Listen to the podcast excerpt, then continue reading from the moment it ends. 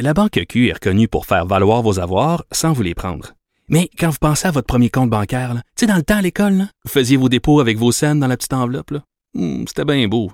Mais avec le temps, à ce compte-là vous a coûté des milliers de dollars en frais, puis vous ne faites pas une scène d'intérêt. Avec la Banque Q, vous obtenez des intérêts élevés et aucun frais sur vos services bancaires courants. Autrement dit, ça fait pas mal plus de scènes dans votre enveloppe, ça. Banque Q. Faites valoir vos avoirs. Visitez banqueq.ca pour en savoir plus. Les autres. Mario Dumont et Vincent Dessureau. Joignez-vous à la discussion. Appelez ou textez le 187 Cube Radio 1877 827 2346. Alors, euh, les discussions qui ont existé au Québec euh, il y a dix jours, deux semaines, euh, entre autres lors de cette conférence de presse, vous allez vous en souvenir, où on avait invité la sous-ministre euh, pour parler à quel point le système de santé débordait. Et on avait parlé d'un protocole de priorisation de l'accès aux soins intensifs. Donc, on pourrait en venir à trier euh, des patients, quel, patient, quel patient serait souhaité, lequel ne le serait pas. Vivement fait réagir notre prochain invité, euh, Paul Brunet, président du Conseil pour la protection des malades. Bonjour, Monsieur Brunet. Bonjour Mario. Et là, vous venez de signer une lettre euh, à trois ministres, le ministre de la Santé, le ministre des Aînés, le ministre délégué à la Santé, euh, parce que vous êtes euh, étonné de la façon dont ça a été euh, présenté, ainsi que du contenu. là. Oui, en effet, Mario. En fait, on le sait hein, depuis autant d'années que je porte parole, puis vous-même, les médias, vous savez que l'État, malgré toute la bonne intention de leurs représentants, font pas toujours leur devoir au complet. Rappelons-nous, en 2019, quand on a appris à Mme McCann, qui venait d'être nommée ministre, que pendant que M. Barrette se plaignait depuis deux ans qu'il y avait une pénurie d'infirmières, l'Ordre des infirmières dénonçait le fait qu'il avait mis l'infirmière en chômage. Alors, on s'est aperçu qu'avec le temps, le ministère, des fois, se traîne les pieds, puis tout le monde ne fait pas toujours leur devoir. Et avant de se faire imposer un protocole de priorisation des soins, on dit à l'État, pourquoi tu ne feras pas un sondage pour voir comment les gens réagissent face à ça? Pourquoi sur ton comité d'experts qui a déterminé le protocole, tu n'avais pas de gériatre, de médecins spécialisés dans la gériatrie, dans les personnes âgées?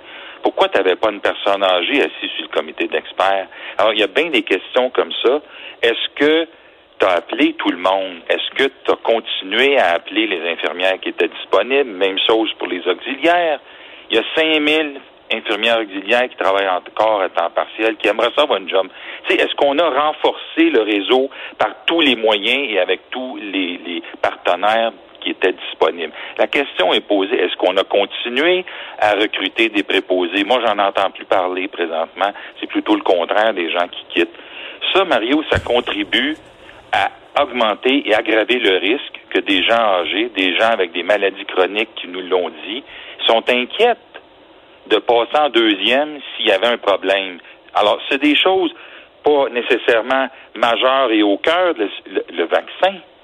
Mario, est-ce qu'on prend tous les moyens pour vacciner nos personnes âgées? On les a traités en dernier lors de la première vague, puis là, on veut les traiter en premier. On a enfin compris que c'était là qu'il fallait agir hein, comme priorité, mais on ne l'a pas fait en premier. Est-ce qu'on traite et vaccinera tout le monde le plus vite possible? Pourquoi je dis ça? Parce qu'au bout du compte, c'est nous autres, les personnes âgées, les personnes avec des maladies chroniques, qui allons être, entre guillemets, priorisés ou pas priorisés aux soins intensifs. C'est assez sérieux, je pense, notre préoccupation. Donc, en d'autres termes, vous trouvez qu'on est arrivé que du côté du gouvernement, euh, quoi, un peu trop vite avec ça, euh, sans consulter, euh, sans regarder l'ensemble des solutions avec des, des partenaires comme vous? Oui, entre autres, mais aussi auprès de ceux et celles qui composent le réseau de la santé. Si on est fragile à plusieurs égards, est-ce qu'on peut nous montrer, est-ce qu'on peut nous affirmer? Je sais par ailleurs qu'il y a des discussions avec les, les fédérations de médecins, mais est-ce que ces discussions-là ont cours aussi auprès des autres partenaires, les infirmières, les infirmières auxiliaires, les préposés? Est-ce que tout le monde reçoit le matériel de protection adéquat et non périmé? Le Journal de Montréal en parle encore ce matin, qu'il y a des places dans de grands hôpitaux où on travaille avec du matériel. Comment, Mario? faut être plus sérieux que ça. Là. Si on est pour faire passer en deuxième du monde malade et des personnes âgées, j'espère qu'en amont de ça, on a fait nos devoirs. C'est ça le rappel qu'on fait aujourd'hui au ministre de la Santé concerné. Hmm. Euh, vous avez euh, mentionné au passage la question des vaccins. Euh, ça, on devait, on devait amorcer là, hier matin la campagne de vaccination. Après avoir fini les CHSLD, on devait amorcer les résidences pour personnes âgées, qui sont quand même des clientèles à risque où il y a eu beaucoup d'éclosions.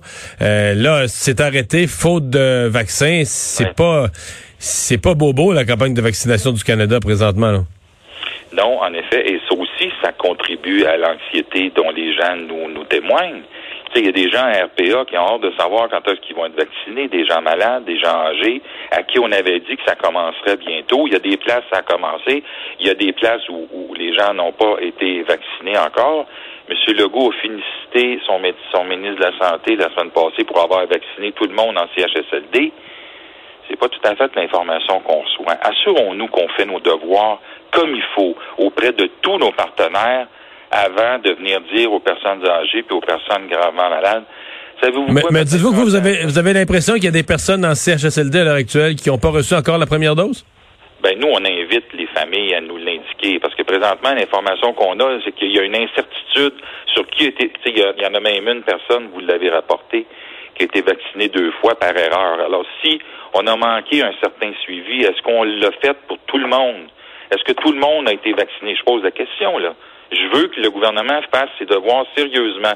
Je sais qu'on est en crise, Mario, que tout le monde est épuisé. Mais en même temps, si on nous impose un, protocole de priorisation des soins intensifs rendus au bout, c'est encore nous autres qui allons payer. Et c'est pour ça que nos gens sont inquiets. Paul Brunet, merci d'avoir été là. Au revoir, le président du Conseil pour la protection des malades.